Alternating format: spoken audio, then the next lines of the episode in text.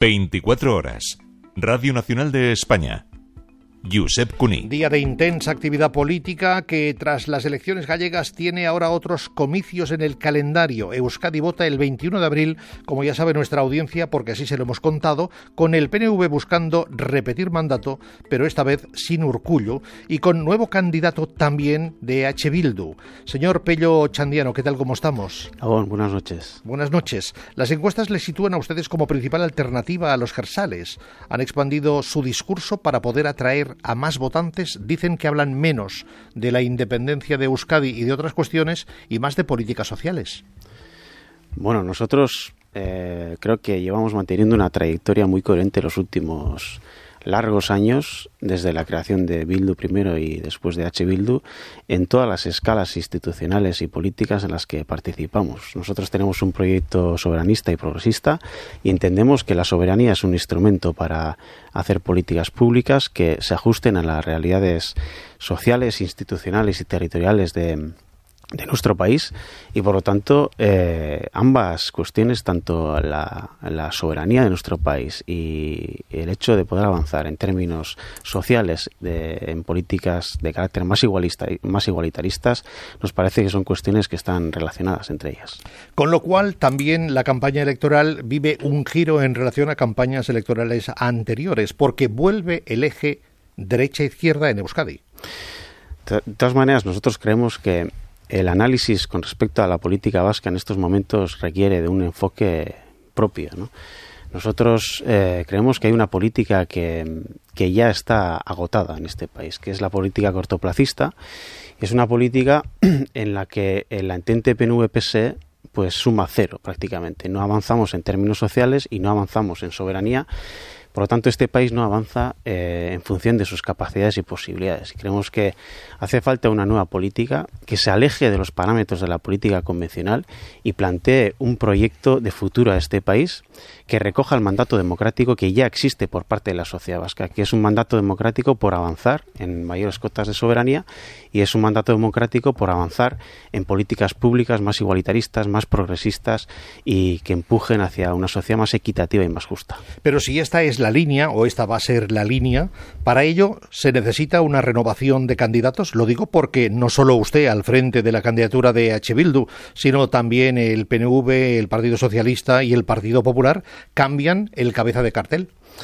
sí, yo creo que estamos ante el inicio de un nuevo ciclo político en, nuestro país y que el, digamos el, el hecho de, esta renovación de los candidatos pues también es una muestra más de ello ¿no? nosotros creemos que, que el mapa político de nuestro país ya está cambiando lo, lo, vimos en las últimas elecciones eh, forales y municipales y hay un factor determinante que es el auge de la izquierda soberanista representada por. Bildu. Por lo tanto, los mapas políticos y, digamos, las mayorías que han estado vigentes en los últimos ya largos años, pues ya, ya no se sostienen por sí solas. Eh, en algunos casos requieren ya del apoyo del Partido Popular.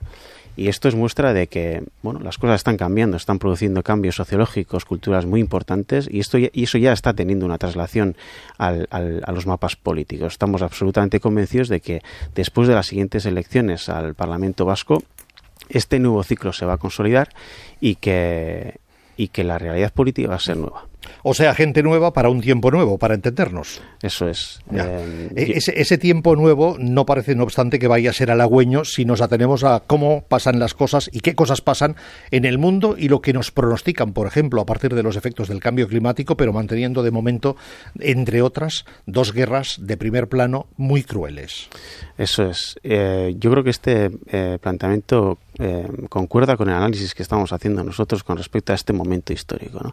Se acerca ya los años críticos o los años decisivos del siglo XXI y afrontamos retos inconmensurables y esto, eh, este momento requiere de políticas que, que no se ciñan al cortoplacismo y que planteen un horizonte a medio o largo plazo. Eh, retos como el cambio climático, como el, desarrollo tecnológico, la inteligencia artificial, los, cambios sociodemográficos exigen una mirada a medio o largo plazo y una política que se sitúe por encima de los intereses cortoplacistas y los intereses partidistas y planteen un proyecto de país que responda a esos retos sociales. Por cierto, señor Ochandiano, mm, Ustedes y el PNV van a luchar por la victoria electoral toda ella en el ámbito del nacionalismo barra independentismo vasco. Los árbitros de quién de los dos puede acabar gobernando parece que van a ser los socialistas. Pero los socialistas parece tener claro que piensan inclinarse antes por el PNV que por ustedes. En cambio, ustedes siguen siendo uno de sus aliados imprescindibles en el Congreso de los Diputados. La cuestión es eh, que este momento histórico requiere de gobiernos con propósito y nuestra crítica a la política que está vigente en esta parte del país, en la comunidad autónoma vasca, es precisamente que esa entente que gobierna las principales instituciones de esta parte del país, de la comunidad autónoma vasca, no tiene un propósito. El Partido Nacionalista Vasco y el PSE eh, más que otra cosa, lo que representan hoy en día es un matrimonio de conveniencia que no responde tanto a un proyecto político de país y por lo tanto, eh, la consecuencia de ello es que este país no avanza en, función de sus capacidades y, posibilidades. ¿no? A nosotros nos llama la atención el hecho de que el Partido Socialista de Euskadi esté, digamos, eh, limitando sus posibilidades. Yo creo que podría jugar un papel mucho más central en la política vasca y ese papel de subalternidad con respecto al PNV que adquiere de facto eh, pues bueno, pues está coartando, está limitando sus posibilidades, porque yo creo que hay un espacio de encuentro con EH Bildu para hacer políticas más progresistas de las que se hacen hoy en día. Esta misma semana hemos asistido a un desencuentro entre el Partido Nacionalista Vasco y el PS en torno a la ley de vivienda española, al, al hilo del recurso que ha interpuesto el gobierno vasco a esta ley, por ejemplo. Mm. Según lo que aporten las urnas el 21 de abril por la noche y de las negociaciones posteriores, ¿podría eso verse reflejado también como consecuencia directa, para bien o para mal, en las relaciones con el Partido Socialista Obrero Español en el Congreso de los Diputados? Nosotros y nosotras, em, como decía anteriormente, eh, eh, nuestra política responde a un propósito y en cada escala institucional, en cada escala política en la que nos movemos o hacemos política, tenemos un propósito claro. No eh, funcionamos en base a nuestros intereses cortoplacistas o no hacemos política en base a impulsos políticos eh, que respondan a otro tipo de intereses. Nuestra intención y nuestra finalidad en la política que practicamos en el Congreso de los Diputados y, la, nuestra capacidad de influencia a nivel estatal, eh, lo hemos utilizado para mm, cerrar la puerta a una posibilidad de un gobierno PP Vox en España.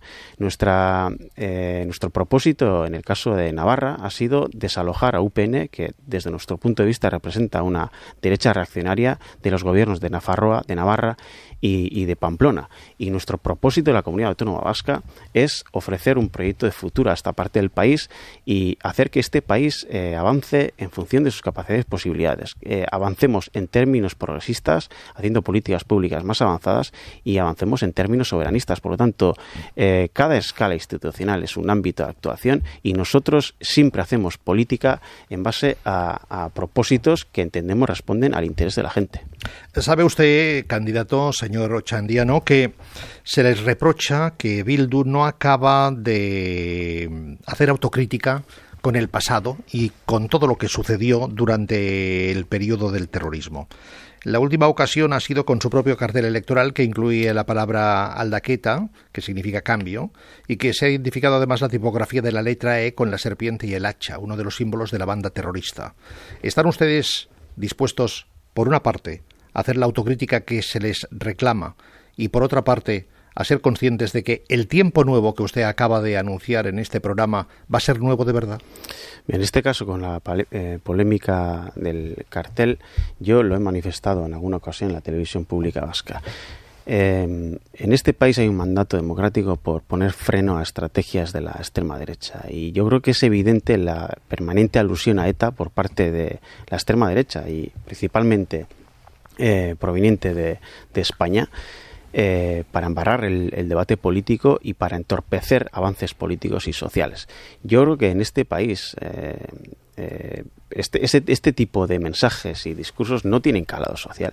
Que este país ha avanzado mucho eh, eh, en la construcción de, la convivencia se han dado pasos muy importantes y hay un compromiso absoluto por parte de la izquierda independentista por, avanzar en esa senda. Hemos recorrido un, paso, un, camino importante, hemos dado pasos importantes y nosotros y nosotras y yo en primera, en primera persona, gente que nos incorporamos a este ciclo político nuevo, gente que no hemos tenido responsabilidades ni activas ni pasivas en el ciclo anterior, creemos que tenemos que hacer una aportación nueva. La primera, eh, el primer compromiso es centrar el debate y no dejar que también este debate de la construcción de la convivencia se vea intoxicada o se vea condicionada por estrategias que nada tienen que ver con la construcción de la convivencia. Nuestro, eh, nuestro compromiso es absoluto con el respeto y, la reparación de todas las víctimas y eh, con la construcción de un futuro que se base en una memoria plural y en el respeto de todos los derechos humanos. Acabamos la conversación, señor eh, Ochandiano con la pregunta del día. ¿Crees que la decisión del Supremo de investigar por terrorismo a Puigdemont pone en peligro la futura ley de amnistía que su grupo parlamentario, el de Bildu, está a favor? Yo no sé qué efectos puede tener eh, esta decisión en la negociación de la, de la ley de amnistía. Yo y nosotros eh, esperamos, nosotras esperamos que la ley de amnistía salga adelante y que realmente todos y todas seamos capaces de, aprovechar esta ventana de oportunidad que se ha abierto en el Estado para avanzar en, digamos, en poner encima de la mesa un debate que es eh, sustancial para el futuro del Estado español, que, el Estado español, que es el debate en torno a la, a la plurinacionalidad y, y, cómo se puede dar una respuesta democrática al carácter plurinacional del Estado. Y lo que sí observamos es que hay sectores muy interesados en, em, en condicionar esta apuesta, en cerrar esta ventana de oportunidad y en desestabilizar Em, esta, esta, esta ventana de oportunidad. Yo creo que tenemos, tenemos que ser todos y todas muy conscientes de lo que está en juego y actuar con la máxima responsabilidad. Pello Chandiano, candidato de H. Bildu, muchísimas gracias por estar en directo en 24 horas en Radio Nacional de España. Estaba pensando ahora que una de las características que les van a hacer ustedes diferentes durante la campaña electoral es que difícilmente en Euskadi van a intentar nacionalizar la española, la campaña, porque las características son tan propias y son tan vascas que difícilmente son extrapolables, ¿no? Pues, pues realmente esto es así. Y yo además espero que, que podamos ser capaces de hacer una campaña que responda al futuro de este país y a las necesidades que tenemos como país por, por avanzar y, y, mejorar la calidad de vida de las personas y, ser capaces de plantear un modelo de país y un debate sosegado, sereno y fructífero en torno a, la política que necesitamos para que este país avance. Y repito, lo he dicho más de una ocasión en esta entrevista, avance en función de sus capacidades y posibilidades, que son muchas. Seguiremos escuchándolo en este y en cualquier otro programa de Radio Nacional de España. Señor Chandiano, gracias, mucha suerte. Gabón. Venga, es que con usted ahí.